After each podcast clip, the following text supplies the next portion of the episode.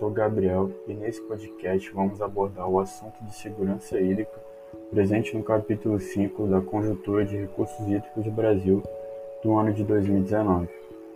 O conceito de segurança hídrica se baseia em quatro dimensões que balizam o planejamento da oferta e do uso de água em um território, sendo elas então a existência de infraestrutura que garanta o acesso à água tanto para abastecimento urbano, humano quanto para o desenvolvimento de atividades econômicas, sendo elas em dimensões humana e econômica. A capacidade do território do lidar com os eventos hidrológicos extremos, dimensões de resiliência e a adequada qualidade da água para o meio ambiente e demais usos, dimensões ecossistêmicas. Os fatores que ameaçam uma desejada situação de equilíbrio entre a oferta e demanda de água são o aumento populacional, principalmente das áreas urbanas, e, e o crescimento econômico, que gera ampliações, ampliações da demanda, bem como as mudanças climáticas e os efeitos nos eventos hidrológicos extremos. Esses fatores, associados à ausência de planejamento e a ações institucionais coordenadas e de investimentos em infraestrutura hídrica e saneamento, desencadeiam então a instalação de crises, tais como o Brasil enfrentou nos últimos sete anos. Portanto, é importante incorporar medidas para gestão de riscos, em detrimento da resposta às crises, o que envolve um conhecimento profundo da vulnerabilidade e da exposição do ambiente diante de algum evento, visando a proposição de ações dirigidas ao aumento da resiliência da área envolvida. Como ações de segurança hídrica, temos as ações de planejamento, que são, que são feitas as ações de longo prazo e conveniência com a seca. Temos exemplos como ações de planejamento, uma, a solução estruturante e prioridade de uso. Temos ações intermediárias, que, que podem ser exemplificadas com regras de operação, e ações emergenciais de curto prazo e combate, que são medidas reativas, um exemplo disso seria a restrição do uso da água ou suspensão do uso do hídrico de algum local. Os padrões de distribuição das chuvas variam naturalmente e apresentam eventos extremos decorrentes do seu excesso ou da sua escassez. Uh, estiagens, secas, enxurradas e inundações representam a grande maioria dos desastres naturais ocorridos no Brasil. Dos 5.570 municípios brasileiros, 2.716, cerca de 48,8%, decretaram situações de emergência ou estado de calamidade pública, devido a cheias pelo menos uma vez do, do período de 2003 a 2018. Cerca de 88%, ou seja, 2.392 desses municípios, localizavam-se nas regiões Nordeste, Sul e Sudeste. Quanto à seca ou estiagem, cerca de 51% dos municípios brasileiros decretaram situação de emergência ou de estado de calamidade pública no mesmo período. Em 2018, cerca de um milhão de pessoas foram afetadas por cheias podem ser exemplificadas como alagamentos, enxurradas e inundações no Brasil, tendo sido registrado então 10 óbitos e 7 desaparecimentos. O dano humano mais perceptível em função das cheias é a perda da resistência das pessoas afetadas. Danos mais graves, como os óbitos, desaparecimentos, enfermidades e ferimentos, afetaram 5% dessas pessoas. Fazendo então um retrospecto dos últimos anos, os danos humanos reconhecidos pela Defesa Civil têm crescido ano após ano, sendo que o maior assalto ocorreu de 2016 para 2017, quando o número de afetados pela seca praticamente dobrou. O ano de 2018 foi ainda mais crítico que 2017, com 5 milhões a mais de pessoas afetadas por eventos de seca. A partir daí, foram implementadas ferramentas para a observação dos eventos extremos. Uma dessas ferramentas é a Sala de Situação dos Estados, que iniciou-se por decorrência dos eventos de cheia nos estados de Alagoas e Pernambuco, ocorrido em junho de 2010. As salas de situações estaduais funcionam como centros de gestão de situações críticas coordenados pelo órgão gestor de recursos hídricos, com representante do órgão de meteorologia e da Defesa Civil Estadual. Buscam identificar as ocorrências e subsidiar a tomada de decisão para a adoção antecipada de medidas mitigadoras dos efeitos de secas e cheias. Também é conhecido o monitor de secas, em operação desde 2014. O monitor de secas resulta em um esforço colaborativo entre diferentes instituições estaduais e federais. O processo de elaboração do mapa do monitor é coordenado pela ANA e protagonizado pelos estados integrantes do projeto. Em processo de expansão para outros estados, desde novembro de 2018, o mapa do monitor de secas passou a contar com a participação do estado de Minas Gerais e, a partir de abril de 2019, com o Espírito Santo.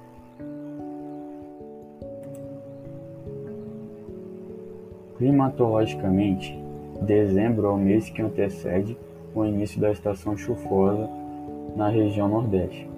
Por isso, o que normalmente apresenta a situação de seca mais severa durante o ano.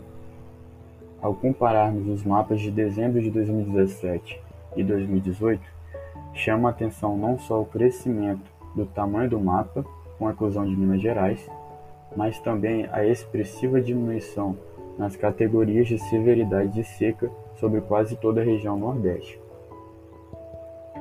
Para enfrentar a escassez de água, assegurando sua disponibilidade para todos os usos, termos de locação negociada de água foram elaborados em diferentes reservatórios de sistemas hídricos.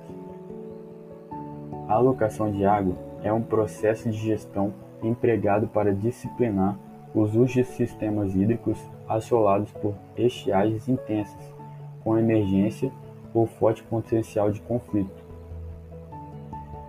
Em algumas bacias hidrográficas, em função da estiagem prolongada e dos baixos níveis do, dos reservatórios, a ANA e os órgãos gestores estaduais estabeleceram, além dos termos de alocação de água, regras de restrição de uso de água com o objetivo de preservar e prolongar a disponibilidade hídrica, garantindo o atendimento aos usos prioritários definidos pela Política Nacional de Recursos Hídricos, o consumo humano e a descendentação animal. Com boa parte de sua área localizada no semiárido, a Bacia do São Francisco também enfrentou condições hidrológicas adversas desde 2012, com vazões e precipitações abaixo da média e, consequentemente, com a redução dos níveis de armazenamento de seus reservatórios. A partir de 2013, a Sala de Crise de São Francisco, instalada pela ANA, debate medidas com, com vistas a aumentar a segurança hídrica da bacia e possibilitar a manutenção do atendimento a todos os usos de água.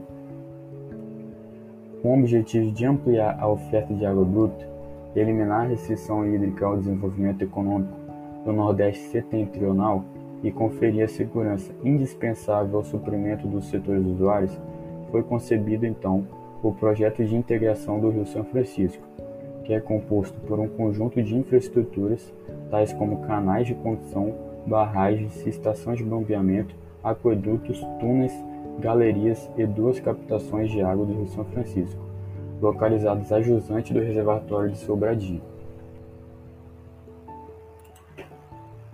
As crises hídricas afetam todos os usos de água, com maior ou menor intensidade, inclusive os usos não construtivos, como navegação, pesca, turismo e lazer.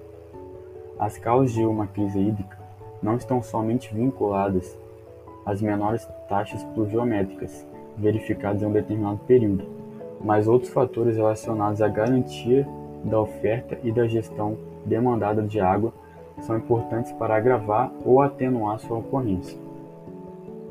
Diante da complexidade e das adversidades das condições de suprimento de água à população e às atividades econômicas, a ANA e o Ministério de Desenvolvimento Regional lançaram em abril de 2019 o Plano Nacional de Segurança Hídrica, PNSH. O PNSH definiu as principais intervenções estruturantes de natureza estratégica e relevância regional, necessárias para garantir a oferta de água para o abastecimento urbano e para o uso em atividades produtivas, e melhorar a gestão de, dos riscos associados e, e a eventos críticos, sendo eles secas e cheias. Além disso, encontra-se em curso a atualização do Atlas do Brasil, Abastecimento Urbano de Água, que traz caracterização e o diagnóstico dos mananciais e dos sistemas de abastecimento das sedes, das sedes municipais brasileiras. O PNSH partiu de uma análise criteriosa dos graus de segurança hídrica em todo o território nacional, mensurados por meio do Índice de Segurança Hídrica, cuja metodologia inovadora foi desenvolvida com dados advindos de diversos estudos pré-existentes do ANA e dos órgãos afins e aplicada em escala com alto grau de detalhamento. O Índice de Segurança Hídrica considerou quatro dimensões: a humana, econômica, ecossistêmica e de resiliência. As intervenções propostas no plano tiveram como base um inventário de proposições em diferentes estágios de implementação, encontrado nas mais diversas instituições brasileiras que trabalham com o tema, as quais foram analisadas quanto à sua relevância, prioridade e efeitos sobre os principais programas de segurança hídrica do país. Para áreas críticas, onde foram identificadas propostas de solução de problemas oferta de água, o PNSH indicou a necessidade de elaboração de estudos complementares que auxiliam nessa identificação.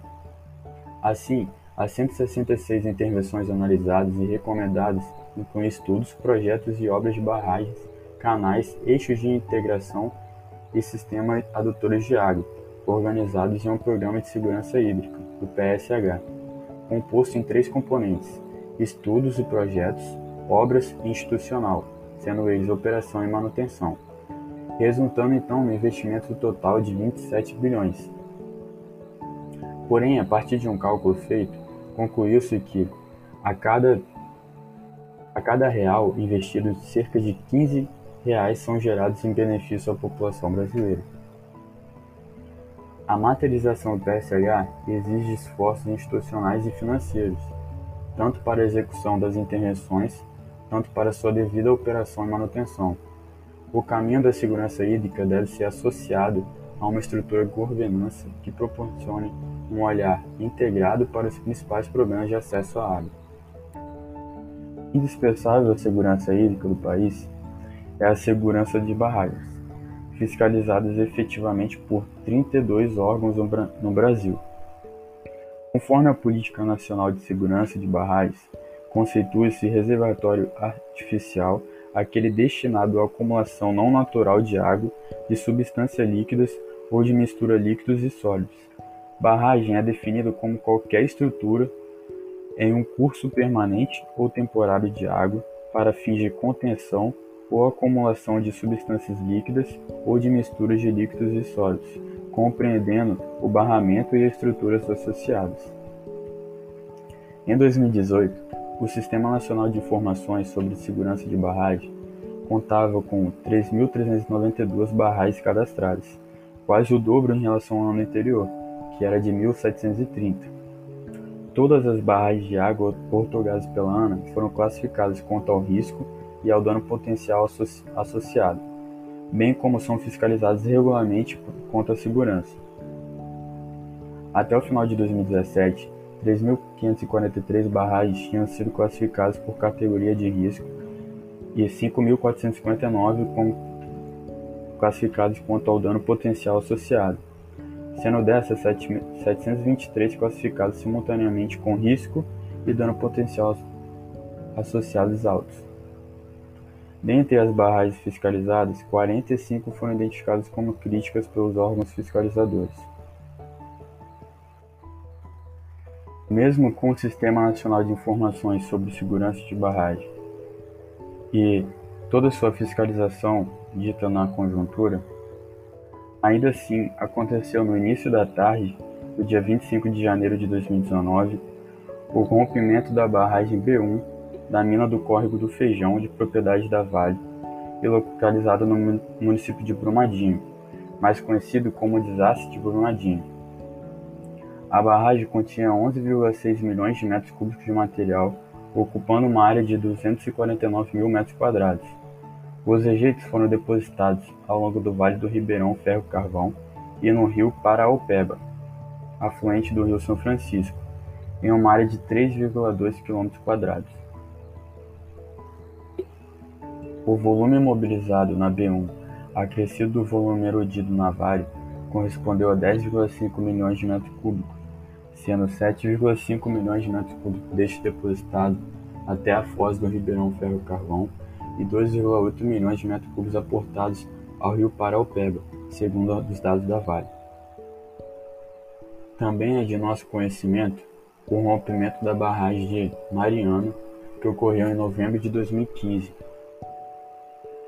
Diferente do, do rompimento da barragem de Brumadinho, cujo o rompimento na barra de Mariana teve um volume de rejeitos foi bem menor, resultando em alto impacto ecológico e ambiental da bacia do Rio Doce e nos usos qual e quantitativo de suas águas. O rompimento da barragem em Brumadinho teve implicações ecológicas de dimensões mais reduzidas, porém resultou em um número muito maior de perdas de vidas principalmente funcionários da Vale que instalam nas áreas administrativa e de refeitório da mina no momento do rompimento, as quais se situavam em área imediatamente ajusante da barragem. Segundo os dados mais recentes de setembro de 2019, o rompimento ocasionou 250 mortes identificadas, além de 20 pessoas que ainda se encontram desaparecidas. Houve também morte de animais, perda de patrimônios materiais e danos sociais.